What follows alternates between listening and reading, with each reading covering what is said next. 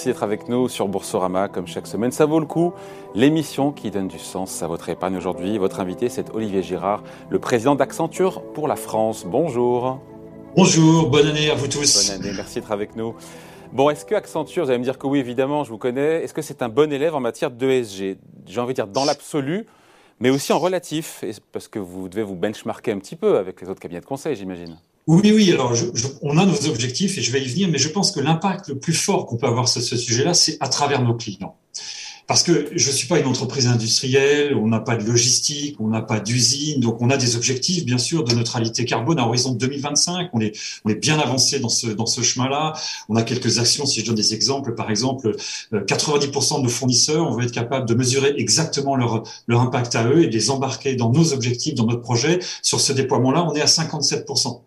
Donc on est dans le chemin. Quand vous êtes un collaborateur d'Accenture et que vous vous connectez à votre euh, portail, vous avez votre score CO2. évidemment, dans une période pandémique, on se déplace un peu moins, mais voilà des actions qui font qu'on rend tout le monde un peu plus responsable sur, ce sujet-là. Nous, on a un grand défi quand même, et là, il faut qu'on prenne nos responsabilités, c'est celui de la technologie. On est un, un grand acteur de la tech euh, dans le monde.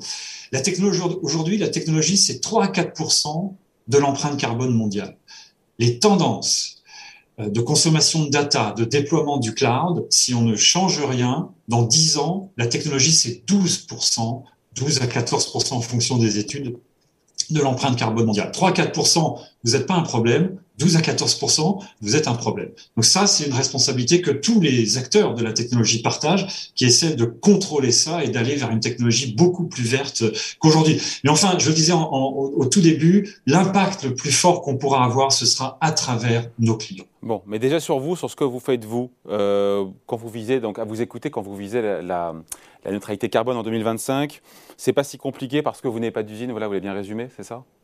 Oui, absolument. Après, on forme nos collaborateurs, on, on sensibilise 100% de nos collaborateurs sur ces sujets-là, on les forme à, des, à, des, à des, sujets techniques sur ces sujets-là, en particulier par rapport à la technologie. La technologie, elle consomme, euh, elle, elle, consomme et elle a un impact carbone parce que il y a beaucoup de data, parce que il y a beaucoup de matériel et à cause de la façon dont on programme et on conçoit euh, les logiciels. Donc c'est sur ces trois sujets qu'on doit le plus travailler. il y a une formidable injonction contradictoire autour de la data. C'est un mot qu'on utilise énormément en ce moment. Besoin de data, intelligence de la data, capacité à stocker, etc. Et c'est là pourtant euh, qu'on peut créer des dégâts avec le CO2. Donc comment on devient plus intelligent avec la data, ce qui est une vertu formidable, tout en étant en même temps euh, bien plus green sur ces sujets-là. Voilà un défi euh, en face de nous, en face de nos clients dans les dix prochaines années. Ouais. Quand vous dites planter des arbres, j'ai plus le chiffre 600 000 et quelques, c'est cosmétique ça, non? Il, faut, il y a quatre choses qu'on doit faire. Toute entreprise traverse quatre choses. Une fois qu'on s'est donné des objectifs euh, et, et une stratégie, il faut mesurer, il faut une feuille de route détaillée, il faut transformer et il faut compenser. Donc ça fait partie du panel euh, des leviers que vous pouvez quand même utiliser. Mais je suis d'accord avec vous que les trois premiers sont bien plus importants. Aujourd'hui, on estime, si je vous donne un chiffre que je trouve assez intéressant, 30%, on a fait une étude, 30% des 1000 plus grandes entreprises européennes ont aujourd'hui des objectifs de neutralité carbone 2030-2050 en fonction de leur secteur et de leur industrie. 30%. Et ces 30%-là, ces 30%-là, vous les conseillez? Une partie, pas tous, j'aimerais bien, mais une partie. Mais sur ces 30%-là, le premier point, c'est que c'est beaucoup plus qu'il y a deux ans. La pandémie est passée par là. Il y a deux ans, c'était un peu plus de 5%. Donc il y a une très forte accélération, une prise de conscience. Ça, c'est la bonne nouvelle. La moins bonne nouvelle, c'est que 5% d'entre elles s'estiment dans les temps dans leur transformation par rapport à ces objectifs de neutralité carbone. Donc il y a beaucoup à faire et beaucoup à accélérer. La prise de conscience est là. On est dans cette phase que j'appelle comment on y va, la confrontation avec le réel, les plans détaillés, etc. On va continuer à parler tout à l'heure de l'accompagnement de vos clients, mais sur vous, sur ce que vous faites, vous, Accenture, en France et au niveau mondial. On a parlé de l'environnement, il y a le pilier S social. Est-ce que, comment vous vous engagez pour former, je sais pas, vos collaborateurs, pour euh, euh, maintenir leur employabilité, leur, leur niveau de compétence? Il y a des plans, il y a de l'argent qui est mis sur la table? Énormément. Il y, a, trois, niveaux et vous avez raison. Le premier point, c'est nos collaborateurs. On est presque 700 000 dans le monde, presque 10 000 en France. Et là-dessus, notre première responsabilité, c'est de les former en permanence, de les sensibiliser. Par exemple, en France, on sensibilise tout le monde à la fresque du climat. Et on forme des gens sur ce que j'ai expliqué tout à l'heure, les sujets de la data, les sujets du green cloud, les sujets du low code, no code, les nouvelles façons de faire des programmes qui sont moins gourmandes en, euh, euh, carbone. Euh, donc ça, c'est notre premier niveau de responsabilité. Le deuxième, c'est dans la société. On a, à travers notre fondation, qui a 20 ans d'âge, euh, des programmes avec un certain nombre d'associations, ça c'est historique, euh, des façons d'accompagner des gens qui sont très éloignés de l'emploi et de les ramener vers l'emploi à travers la technologie. Parce que nos besoins en talent technologique sont, je pense, largement sous-estimés dans le monde et également en Europe. Vous les ramenez vers l'emploi chez Accenture?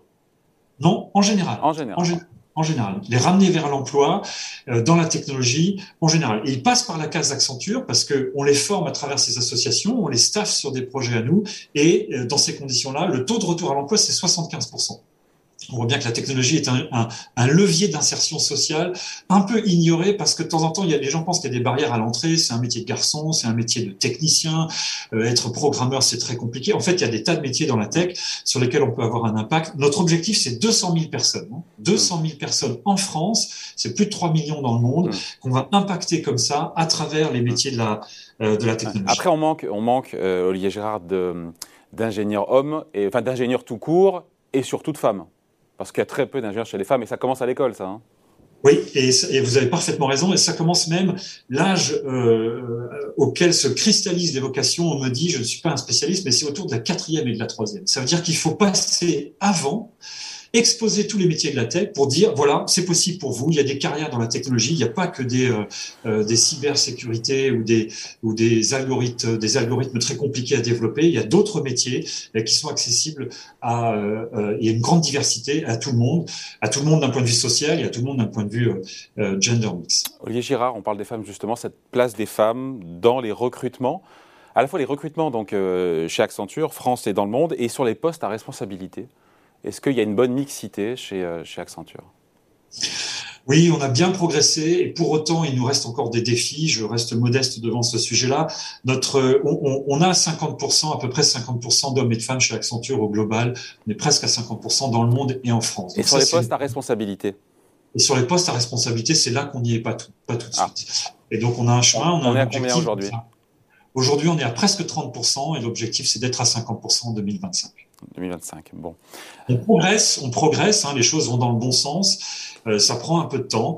Euh, par contre, il y a aucune, le, progrès est constant, donc ça c'est quelque chose qui est vraiment maintenant euh, complètement dans les dans les pensées des, des, dirigeants. Donc je pense que c'est voilà, il faut amener ce sujet le plus vite possible à bon port.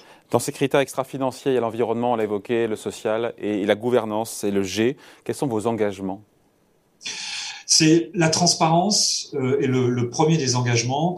Euh, ouais, mais tout le monde là, c'est pas un vœu pieux ça. Tout le monde dit voilà, je suis transparent. C'est pas quelque chose qui est partagé par l'ensemble des acteurs.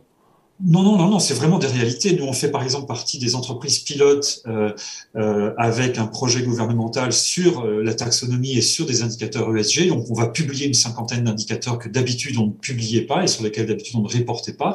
Donc, on va on va rendre ça beaucoup plus transparent. Et puis, c'est la transparence tous les jours dans nos opérations, la façon dont on fait les promotions, la façon dont on fait grandir les carrières, etc. Non, non, c'est pas un vœu pieux, c'est une vraie réalité externe et interne. Bon, vous estimez être meilleur quoi sur euh, le E, le S et le G? Me dites pas les trois. Hein. Je pense qu'il y a une tradition chez Accenture euh, sur le S. Euh, qui, est, qui est présente depuis euh, des années. Hein, quand je citais tout à l'heure 200 000 personnes dans la société française impactées à travers ce réseau d'associations, c'est quand même significatif. Je vais pas parler du mentorat, c'est aussi un des sujets euh, sur lesquels on travaille beaucoup, les, les, plateformes Un jeune, un mentor, quelque chose on croit beaucoup parce que c'est partie de notre business model à nous et de notre histoire de société de service. Donc là-dessus, je dirais, on a euh, des années d'expérience et, euh, et c'est quelque chose qui est au cœur de tout le monde chez nous. Donc je pense que là-dessus, euh, on est très bien. Et sur, sur le E, encore une fois, je reste modeste par rapport à nous. Là où on aura de l'impact, c'est avec nos clients. Avec vos clients. Dans la transformation, cette transformation chez vos clients durable, on sent aujourd'hui qu'elle est prioritaire, qu'il s'est passé quelque chose en deux ans. Oui, c'est ce que je disais tout à l'heure, le 5% qui est devenu 30%. Tout le monde a des objectifs. Et on est maintenant dans la phase où on confronte ces objectifs-là à la réalité, c'est-à-dire mes actifs, ma supply chain, mon manufacturing, mon offre produit. Qu'est-ce que qu'est-ce que je refais en premier? Euh, Comment ça impacte mon PNL Le modèle économique de cette transformation-là n'est pas encore trouvé parce que euh, devenir une entreprise décarbonée ou refaire son offre de produits et de services de façon le plus décarbonée possible, ça a un coût. Comment ce coût est pris en compte? Ces questions-là sont pas encore traitées. On est tout au début euh, de ces sujets-là, et, euh, et, donc c'est là qu'il y a beaucoup de travail. On est dans cette espèce de confrontation avec le réel. On travaille par exemple avec euh, des grands acteurs de la distribution qui se posent des questions parce qu'ils sont sous l'œil du consommateur, pas uniquement sous l'œil de l'investisseur ou sous l'œil des collaborateurs, mais le consommateur regarde ces questions-là beaucoup. je vais prendre un exemple très concret les frigos dans les, dans les hyper, les très grands frigos dans les hyper, sont des actifs qui dégagent beaucoup de CO2. Qu'est-ce qu'on fait avec ces objets-là qui sont amortis sur 10, 15, 20 ans? On, les, on en fait des nouveaux, on les rend plus petits, on accélère les supply chains. Donc, vous voyez, on est dans des questions très, très pratiques sur l'empreinte carbone ici d'un secteur d'activité. cette transformation énergétique, elle est prégnante évidemment dans les grands groupes qui sont vos clients, mais est-ce que ça infuse aussi au travers des PME, des ETI, ou est-ce que le mouvement, évidemment, là est plus lent? Et c'est normal aussi il y a parce évidemment. Qu'il y a un coût, parce que c'est beaucoup d'implications, c'est de l'argent à investir au début. Euh.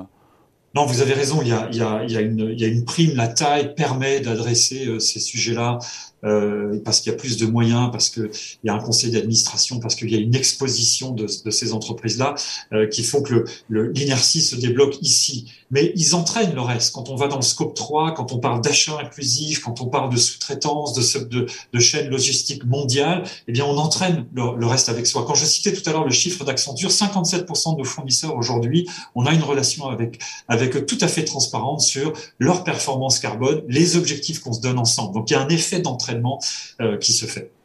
Donc à vous écouter, investir dans un cabinet de conseil, quelque part, c'est être vertueux pour la planète au travers de ce que vous faites et du conseil et de l'accompagnement de vos clients. Oui, Plus oui Accenture, travaille pour les 2000 plus grandes entreprises de la planète. C'est notre terrain de jeu. On ne va pas dans le tiers 2 ou dans le tiers 3 de l'économie. Et à travers ça, on aura, je pense, un impact euh, considérable. En tout cas, je le souhaite le plus fort possible. C'est une occasion formidable pour Accenture parce que c'est à la fois une occasion d'avoir un impact euh, sur la planète à travers ces grands clients-là, et c'est une occasion pour nos collaborateurs de grandir sur ces métiers nouveaux et passionnants, et c'est une occasion de croissance pour nous-mêmes en tant qu'entreprise. Allez, merci beaucoup Olivier Gérard, donc le président d'Accenture pour la France. Merci, à bientôt. Merci à vous.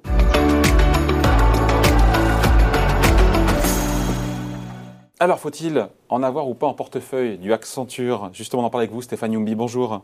Bonjour David. Gérant du fonds Green Future chez. Vous êtes convaincu ou pas par ce qu'il nous a dit là, le président euh, d'Accenture, Olivier Girard? Alors, tout d'abord, en ce qui concerne Accenture, c'est une entreprise, effectivement, comme disait Olivier Girard, nous, nous investissons dans un, sur un périmètre d'à peu près 2000 entreprises au niveau mondial, des entreprises développées, qui sont potentiellement des clients d'Accenture. Effectivement, la valeur Accenture est une entreprise qui nous a intéressés, nous, dans notre fonds d'investissement, qui est axé sur la transition énergétique et écologique, dans le cadre d'un label Greenfin. Et donc Accenture est une entreprise nous avons valorisé ces éléments-là qui font qu'aujourd'hui Accenture participe à cette transformation durable de ses clients et d'elle-même. exactement le propos tenu par le président. Exactement. Donc nous, nous avons pu être investis, nous avons pu être investis. Nous pouvons euh, réduire nos investissements dans une entreprise comme Accenture de manière tactique sur des périodes relativement courtes, mais quoi qu'il en soit, Accenture fait effectivement partie des entreprises que nous considérons comme des entreprises très intéressantes où nous pouvons investir. Donc, euh, entreprise vertueuse pour la planète de manière indirecte, c'est ça hein? Tout à fait, parce qu'il faut bien comprendre que la, la transition énergétique et écologique, il y a plusieurs types d'acteurs. Vous avez les acteurs qui apportent des éco-solutions pour aujourd'hui. Ces éco-solutions, qu'est-ce que c'est? C'est vous déplacer. Hmm. C'est l'énergie dont vous avez besoin. Ce sont les bâtiments que l'on construit. Et bien là, vous avez des acteurs qui produisent des solutions concrètes. Ensuite, vous avez d'autres types d'acteurs qui sont des acteurs qui sont dans cette grosse phase de transformation parce que leur business model nécessite une transformation, parce que la réglementation est en train de passer par là, parce que notre planète nous demande à nous tous, tous les acteurs privés comme publics, de nous transformer. Et puis vous avez dans une troisième catégorie des acteurs qui aujourd'hui, de manière indirecte, par exemple, c'est l'exemple d'Accenture, ont des clients ou des acteurs qui sont dans cette dynamique et qui font des efforts aussi pour pouvoir se transformer. Et donc, dans ce spectre-là, nous avons Accenture qui coche des cases pour pouvoir rentrer dans les potentiels supports d'investissement et nous investissons dedans. Hmm. Et vous les trouvez meilleurs sur euh, le E, le S ou le G Sur quel pilier Sur quel critère extra-financier? Alors, vous êtes les plus convaincus? Alors, je suis, je suis assez d'accord avec ce que disait un peu plus tôt le, patron d'Accenture France. Euh, effectivement, nous, quand nous évaluons Accenture, nous regardons par exemple la dimension E. La dimension E, ils participent à transformer de manière durable leurs clients, leurs clients industriels notamment, qui doivent faire évoluer leur supply chain et leur consommation énergétique. Sur la partie G, par exemple, la partie gouvernement, gouvernance, qui est un élément où on va regarder véritablement Accenture, le groupe Accenture qui est coté à New York. On va regarder des éléments qu'on valorise. On se dit, bon, ben, comment est composé le conseil d'administration de cette entreprise On évalue, on regarde quel est le taux d'indépendance des participants. Et ben, on regarde, au regard de nos critères, nous constatons qu'Accenture est plutôt un bon élève. Qu'en regardant la manière dont les décisions sont prises, la manière dont il y a une certaine transparence dans la communication à l'interne, sur les éléments que nous arrivons à récupérer, eh bien oui, nous considérons qu'Accenture est plutôt un bon élève sur ce genre de critères, par exemple. Je reviens juste une seconde là sur le, sur le E, sur l'aspect green. On, peut calculer la part green du business, encore une fois, d'Accenture qui est lié à la transformation énergétique ou pas, ou c'est compliqué de faire ce calcul? J'ai aujourd'hui lui poser la question d'ailleurs. Alors, ce calcul-là, il y a deux manières de le faire. Il y a une manière de le faire qui consiste à dire, OK, très bien, je valorise ce que vous faites aujourd'hui. Quand vous fabriquez par exemple une voiture qui roule à l'électrique, on se dit, cette voiture-là apporte une solution pour réduire les émissions de carbone. Mm. Et donc, cette voiture-là, si elle vous rapporte 100 dollars, on considère que ces 100 dollars-là, mm. schématiquement, parce qu'après, il faut rentrer dans le détail, ces, 100 dollars-là, ça correspond à ce qu'on appelle une écoactivité, donc c'est du business vert. Mm. Maintenant, dans le cadre d'Accenture, vous avez ce que Accenture fait pour ses clients notamment, et donc tout ce qui va être des solutions qu'ils vont proposer en termes de logiciels, en termes de conseils, on va le valoriser dès lors que ça correspond à de la transformation énergétique et écologique. À l'écouter, c'est le cas. À l'écouter, quasiment toutes les grandes entreprises qu'il conseille, les 2000 plus grandes dans le monde, vont vers cette transformation euh, énergétique. Alors, l'enjeu pour nous, investisseurs, c'est éviter en ait quelque part une forme de déboule comptage, parce que vous avez ce que propose le, cabinet de conseil, donc nous, on va le valoriser, mais également ce que va faire le client derrière, parce que sinon, vous allez compter deux fois. Donc, le travail pour ah nous, c'est tellement s'assurer et de valoriser chacun des acteurs à la juste mesure de sa contribution dans la création de ce qu'on appelle donc euh, ce chiffre d'affaires vert qui est crucial. Parce qu'il faut bien comprendre que ça doit amener l'ensemble des acteurs, l'ensemble des entreprises et tous les investisseurs que nous sommes. Nous, c'est notre démarche chez Ophi Asset Management. Merci Stéphane Yumbi. Merci David. Gérant donc du fonds Green Future et ça vaut le coup revient ici chez vous sur Boursorama dans une semaine.